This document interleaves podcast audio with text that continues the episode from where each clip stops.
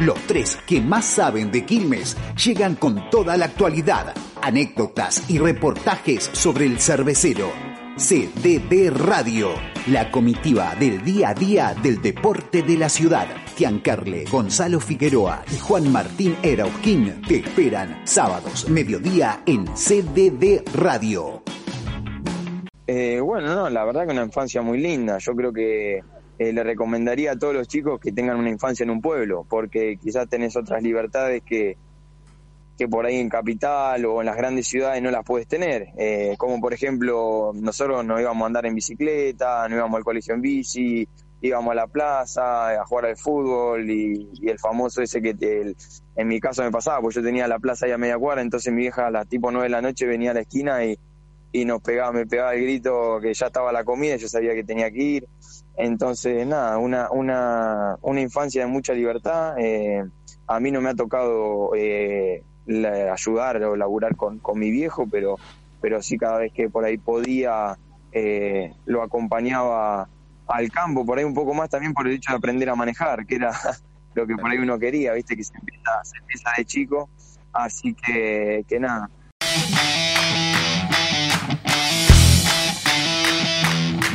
Bueno, la, idea del club McAllister, la idea es esa, que, cada joven que vaya tenga un paso antes eh, a una ciudad un poco más chica, en vez de, ser ese cambio tan brusco. Entonces por ahí eh, no fue tan, tan, no sé si duro o, chocante como por ahí le genera a otros chicos, eh, porque bueno, yo salí del pueblo, pasé a Santa Rosa, una ciudad muy linda también, pero grande, y bueno, luego pasé, digamos, acá a Capital, pero la verdad que me encanta, es un lugar eh, maravilloso, tenés millones de cosas para hacer, obvio que, uno al principio medio que se sorprende, que tenés que empezar a, conocer los nombres de las calles, que quizá antes uno está acostumbrado por esa memoria visual, eh, acá no, viste, te podés guiar, pero tampoco tan así, te a, a las conexiones de los subtes, los colectivos, los trenes, eh, todas esas cosas que tenés que ir adaptando que bueno, eh, una vez que uno la aprende ya después se maneja de aquí, digamos, pero, pero bueno, lleva su tiempo de adaptación y, nada, eh, por ahí el hecho de también de haber vivido en pensión, de que tenés todos tus amigos, tus compañeros, eh, ahí te crías juntos y bueno, por ahí va un poquito en manada para todos lados para tener también esa seguridad. ¿Cómo fue el desarraigo con la familia, separarte de la familia? ¿cómo, ¿Cómo lo asimilaste? Yo creo que bien, porque es más, fue algo quizás que se sorprendieron más ellos que yo. Pues fue como un día para el otro que dije, mm, me, quiero ir, me voy para Santa Rosa. Y bueno, fue como que toda una sorpresa, pero no es fácil para un chico de 14 años irse de, de, su pueblo. Imagino también que hoy en día también pasa que muchos chicos de 10, 11 años también se van y quizás de hasta distancias mucho más largas.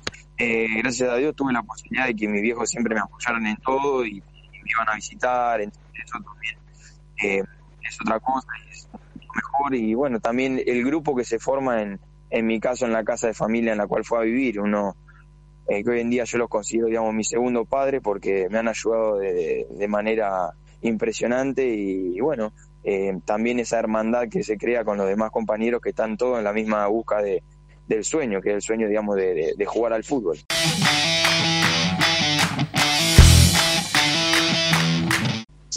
Quilmes me parece que es un club de primera, es la verdad, un club que ha, tenido épocas eh, doradas y quizá los últimos años no ha estado eh, en el lugar que querían estar o peleado las cosas que querían pelear. Pero, pero bueno, eh, yo creo que es un club que, se, vienen haciendo las cosas bien y tratando de, volver a crecer y volver a, a, despertar ese gigante para que vuelva al lugar donde, donde lo merece, que en su momento ha estado en zona de copas y bueno, la alegría que imagino de, toda la gente de Quilmes cuando, cuando Quilmes eh, se encuentra eh, en esa etapa. Pero bueno, son cosas que suceden en el fútbol, a veces eh, pasan y bueno, siempre hay que ir resurgiendo y, nada, reinventándose. como, como el ave fénix, moló. Entonces yo creo que hoy Quilmes hace, un, hace unos años que uno venía viendo y por ahí no, no le ha tocado pelear quizás en, en la B Nacional los primeros puestos eh, y bueno, se está haciendo todo el esfuerzo. El año pasado estaban en el reducido, bueno, ahora este año nos encontramos ahí en el cuarto puesto, tratando de, de, nada, de seguir ahí arriba y bueno, y esperemos que, podamos cumplir el sueño de, todos los hinchas, sobre todo también el sueño de nosotros, porque la realidad uno siempre se ilusiona con un ascenso a primera. Y así que nada, trataremos de, hacerlo de la mejor manera para, para bueno, para poder dejarlo, dejarlo a ahí.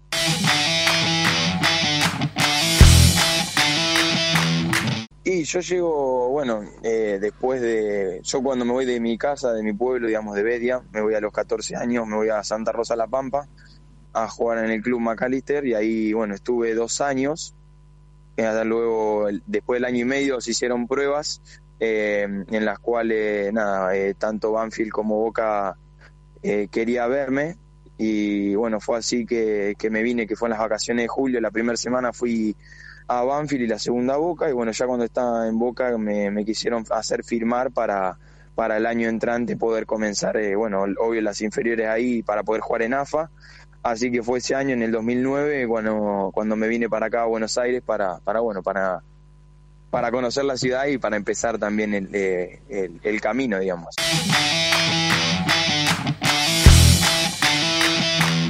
Sí, bueno, yo por ahí al principio cuando yo tengo una, digamos, que llamémosle carrera fallida en, cuanto que quise arrancar y, y, tuve que dejar a los dos meses porque me pasó que bueno, por ahí es un, algo que me inculcaron mi viejo, el hecho del estudio, eh, que bueno, lo cual también agradezco.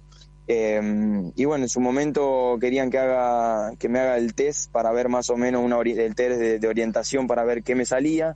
Me salieron algunas cosas y la cual, nada, eh, opté por, por administración de empresas.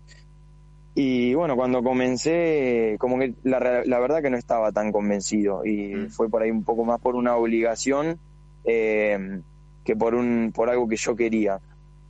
Y bueno, eh, cuando fui a rendir los exámenes me dijeron que por ahí los profes podían ser, me podían decir, che, bueno, no sé, porque justo la semana que tocaron en los tres exámenes, eh, yo con la inferior de Boca tuvimos un viaje a, Suiza, a Belinzona, entonces a un campeonato. Entonces fui a hablar y me dijeron, no, vas a tener que venir al recuperatorio, ahí ya está. Le dije a mi viejo, miren, no paguen más porque no, no, no voy a seguir, la verdad que prefiero seguir intentando con el fútbol. Pero bueno, como, como ustedes dijeron, va pasando el tiempo y uno se va dando cuenta que también tiene, eh, tiene tiempo, tener mucho espacio libre y nada, hay que también aprovecharlo. Y por ahí el hecho de todo el tiempo estar pensando en el fútbol no es, no es sano no es sano para, para lo psicológico, entonces nada, por ahí también eso ayuda a desconectarse y nada, la verdad que eh, cuando tomé la decisión eh, lo hice con todas las ganas, hoy en día estoy muy enchufado y la verdad que me gusta mucho la carrera y quizá también me sirvió un poco que también justo por casualidad eh, comenzó la pandemia, entonces nada, eso me permitió más horas de lectura y para volver a, a laburar la cabeza, ya que yo había terminado el secundario, bueno, en el, en el 2009. En su momento también hice un poco de inglés y después fue que comencé con la carrera, pero, pero bueno, dejé, la había dejado. Entonces esta vez digo, no, arranco convencido y bueno, acá estoy.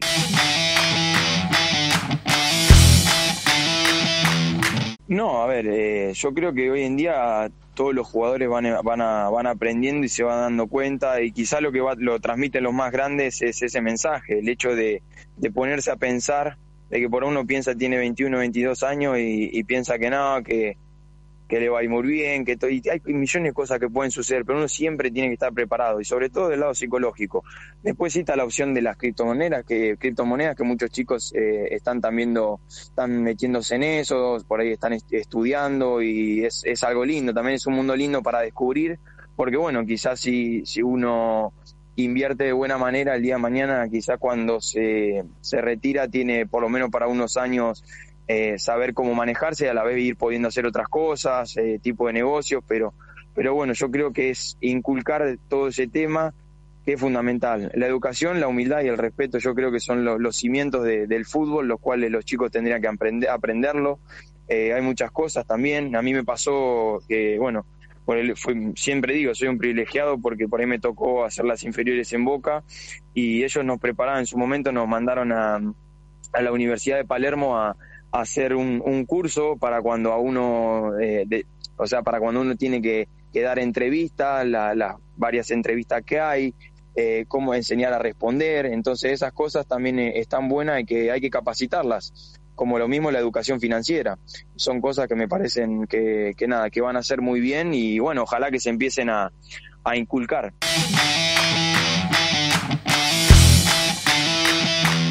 Sí, a ver, fue un poco de las dos cosas, el hecho de tener tiempo y el hecho de pensar que, que, el jugador, eh, llamémosle cuando se jubila, eh, sigue siendo joven, sigue siendo muy joven. Tenés un caso, jugadores que por ahí por algunas lesiones se han tenido que retirar a los 31, 33, quizá antes, y otros jugadores que, bueno, por ahí 36, 38, 40, dependiendo del físico de cada uno y, el cuidado, ese cuidado invisible, o a veces, por más que uno se cuide, tiene esas lesiones que quizás no le permiten continuar, y es así. Eh, uno nunca sabe. Pero, pero yo más que nada es prepararme para el día de mañana, el post-fútbol. Eh, sé que, bueno, uno escucha hablar a muchos muchos jugadores, eh, muchos técnicos también que te dice que, aproveche, que disfrute, que te sigas preparando, que inviertas tu tiempo en algo, porque el día de mañana cuando no juegas más, eh, dejas de tener ingresos y son pocos los jugadores que hoy en día se salvan, y es la verdad. Y por más que te salve, yo creo que cualquier jugador quiere seguir haciendo algo, porque no, no puede estar todo el tiempo en tu casa. Hace mal, a veces genera a muchos jugadores, bueno, el tema de la depresión, eh, y son cosas que, que, bueno, que se tienen que charlar y uno tiene que prepararse eh, psicológicamente también, eh, porque estaba acostumbrado a otras cosas. Yo por mi lado lo quiero, el hecho de hacer esta carrera de derecho, lo quiero tirar para el lado de derecho deportivo, quizás también para, por ahí para meterme en el lado de la representación, de ayudar a muchos chicos que quizás eh, a veces son estafados, es la realidad. Entonces, nada, yo creo que cuidaría, cuidaría mucho de, los jóvenes, de, los jugadores, y uno, mientras uno se maneja y es claro, yo creo que esas cosas van a, van a, van a ser positivas, y bueno, para eso es lo que me estoy preparando. Después quizás el día de mañana me pique el bichito de hacer el curso de técnico y lo haga, eh, o bueno, muchas cosas que pueden llegar a suceder, uno nunca sabe pero nada, me gustaría también seguir haciendo, o sea, algún tema de algún idioma que sé que son fundamentales, entonces, pero bueno, primero tiempo al tiempo, ahora primero por la carrera y después veré más adelante qué es lo que qué es lo que sigue mientras tanto también seguir disfrutando, disfrutando del fútbol, que, lo, es algo maravilloso, la verdad que es el trabajo más lindo.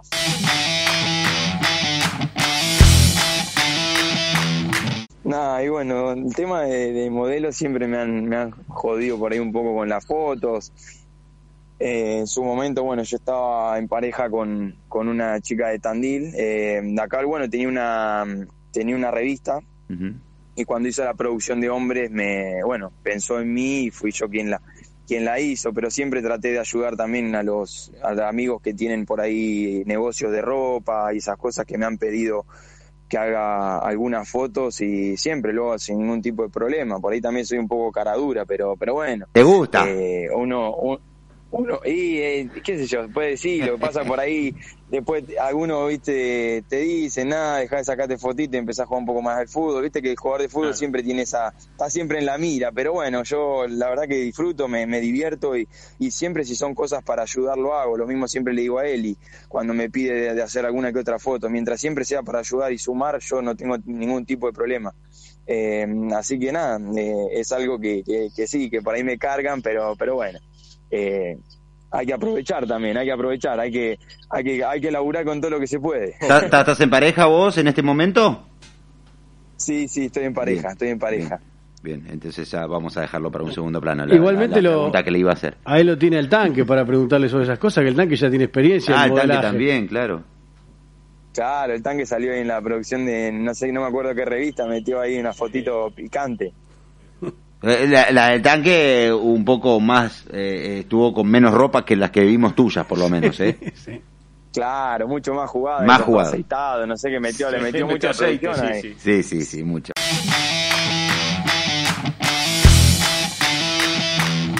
No, yo creo que eso te lo da, te lo da el paso de los años eh, y las diferentes experiencias que uno va viviendo.